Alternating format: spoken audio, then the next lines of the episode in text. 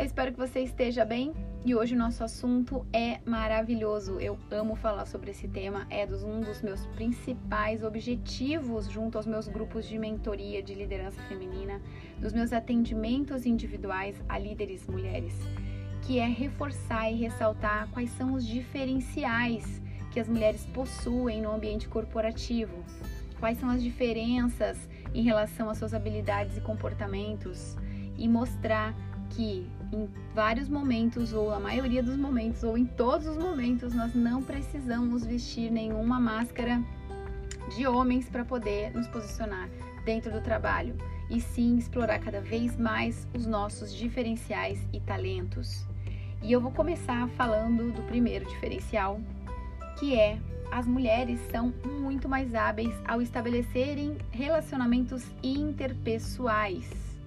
Historicamente, no desenvolvimento da humanidade, as mulheres tiveram que criar e impor a sua liderança por habilidades que podem ser chamadas de soft skills ou competências ligadas ao relacionamento. Diferentemente dos homens que geneticamente atendem aí o seu instinto de impor a liderança pela força ou pelo uso da coerção. A gente sabe que eles são muito mais firmes, muito mais secos do que as mulheres no que se trata de relacionamentos interpessoais dentro das empresas.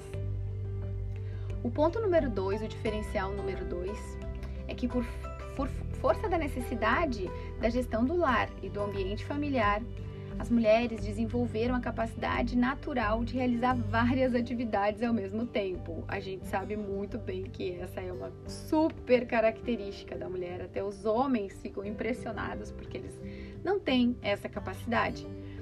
E o mercado empresarial, ele não é feito por especialistas é, de pequenas áreas e nem por generalistas que conhecem um pouco de tudo, mas sim por pela uma mistura, né, pelo híbrido que tem entre essas duas coisas. Então, hoje as organizações procuram pessoas que têm uma visão geral, que conseguem ser específica na hora que precisa ser específica e conseguem ser generalista na hora que precisa ser generalista. Então, as mulheres assumem um papel aí de coordenação, porque os homens têm tendência a fazer uma coisa de cada vez eles já querem ir para o combate, para a luta, e a gente não, nós conseguimos analisar o cenário melhor, conseguimos entender todos os lados do que está acontecendo para depois atuar em cima do que deve ser feito. O terceiro diferencial é a sensibilidade feminina, que também é um fator muito importante. É, essa habilidade ela foi desenvolvida pela necessidade óbvia, né? De como principal gestora da família desde o início da humanidade. As mulheres sempre foram responsáveis por cuidar do lar, então cuidar é, das pessoas da casa. Se alguém fica doente, como cuidar dessa pessoa.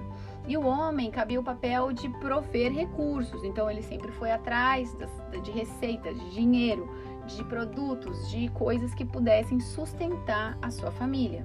Então, essa sensibilidade que a mulher possui na casa, cuidando da sua, do seu lar, ela leva para o trabalho, ela deve levar para o trabalho e mostrar, na medida do possível, através da performance do seu trabalho, que ela sim consegue enxergar de forma diferente as mesmas coisas do que os homens, de uma forma mais delicada, de uma forma mais sensível. O diferencial número 4 é que as mulheres são mais atentas à aparência. Como assim? Ah, ela é mais fútil por causa disso? Não. Ela é mais detalhista. Ela presta mais atenção nas coisas, no minimalismo das coisas. É, ela cuida, gosta de detalhes. Ela tem uma visão periférica muito maior que a do homem. Então ela enxerga num ambiente em que ela se encontra, ela consegue enxergar vários detalhes que os homens nunca vão perceber ou nunca vão enxergar.